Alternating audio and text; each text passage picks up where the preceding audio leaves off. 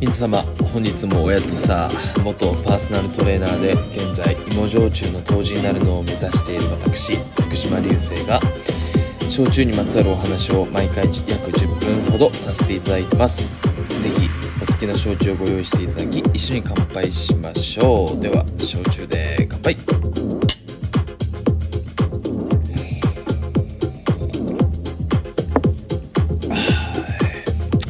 皆様お疲れ様です。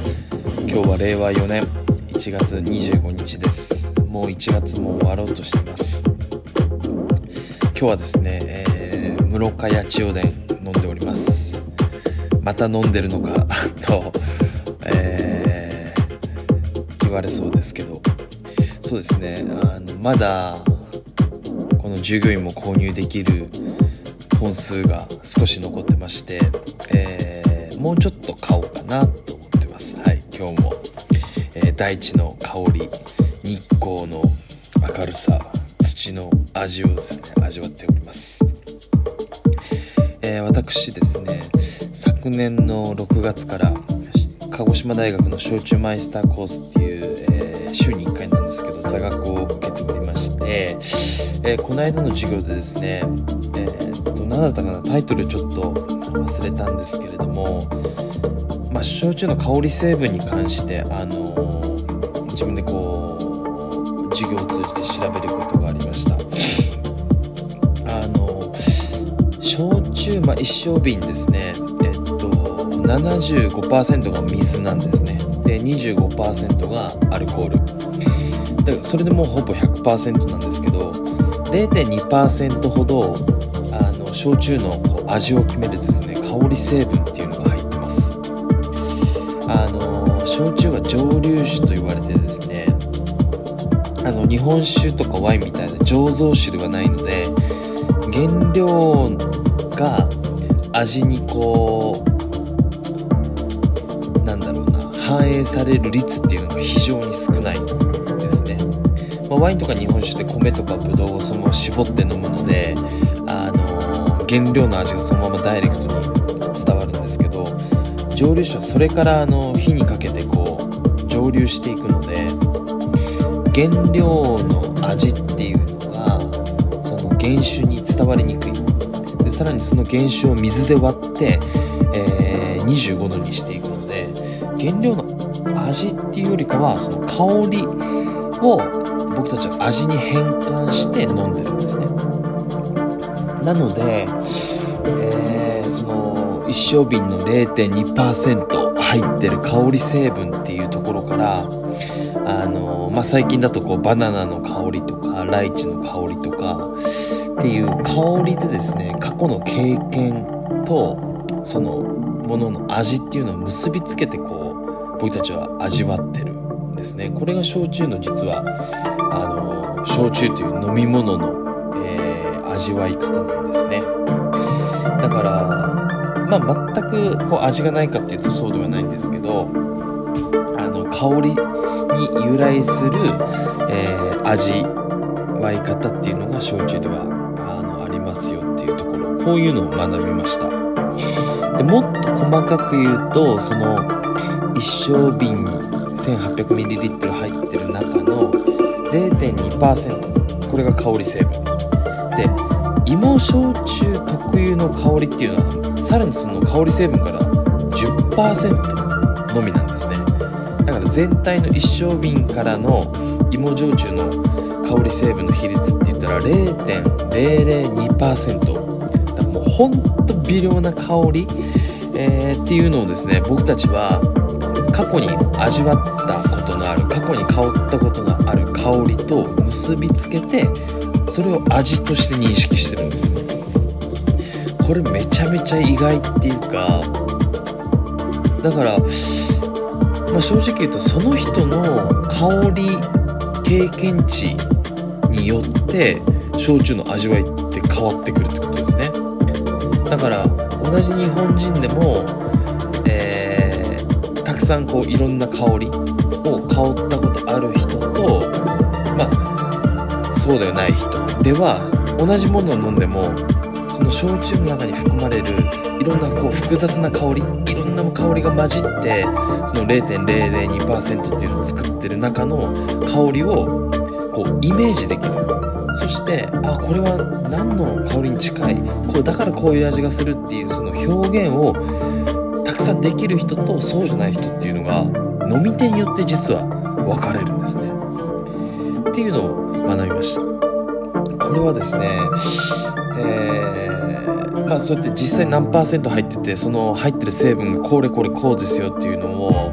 えー、習ったりこう調べるわけなんですけど実際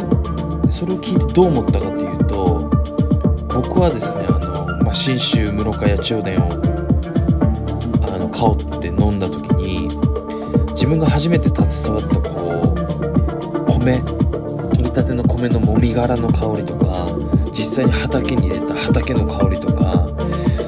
なんだろうな畑でこう働いてる時のこう日光と畑がこう混じったような香り草の香りっていうのを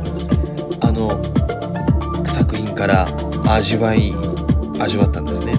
これは実際僕は働いたからこそその香りの経験値がちょっとついたからこそ味わえる味であって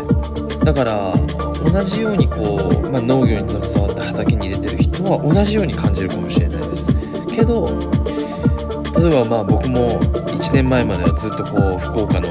あのまあ博多区中央区で働いて今までそんなに農業経験も全くなかったのでその時の自分が飲んだらまた別の味の表現しかできなかったかもしれない。だからまあ、蒸留酒全般に言えることなんですけど香りの経験値つまり飲み手の今までの人生経験が味に由来する。これはですねすごく自分の中でもこう腑に落ちたところとかあのそうですね。今まで焼酎をそういう風な飲み物と思ったことがなかったので、まあ、驚きもあり、えー、そうですね。じゃあ実際こう楽しく面白く飲むためにはいろんな場所に行っていろんなものを経験することが焼酎を美味しく飲む方法なのかなと思いました。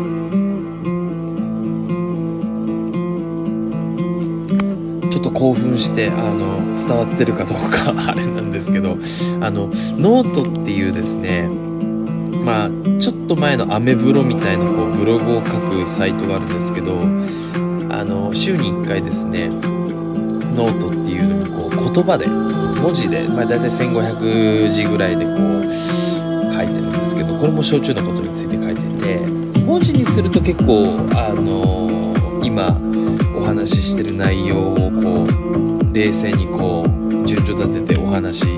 できてる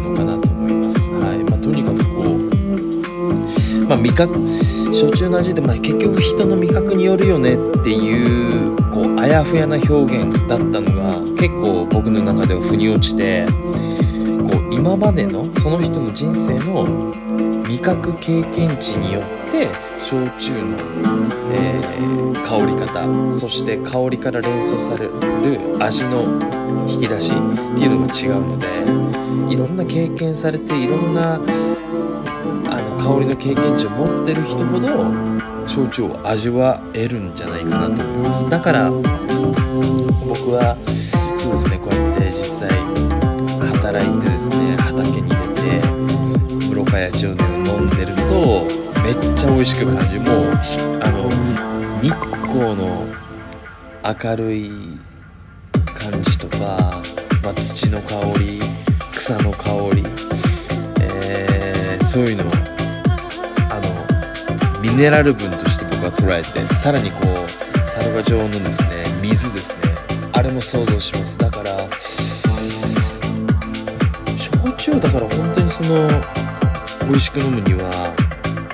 やっぱりこう作ってる現場に行くとか、まあ、作ってる環境の香りを嗅ぐとか、まあ、なんなら一緒に作りに携わるっていうのが一番その焼酎を美味しく飲むその香りの経験値を稼ぐ、えー、方法なのではないかなと思いました。これもですねこ鹿児島大学の焼酎マイスターコースに行ったからこそ、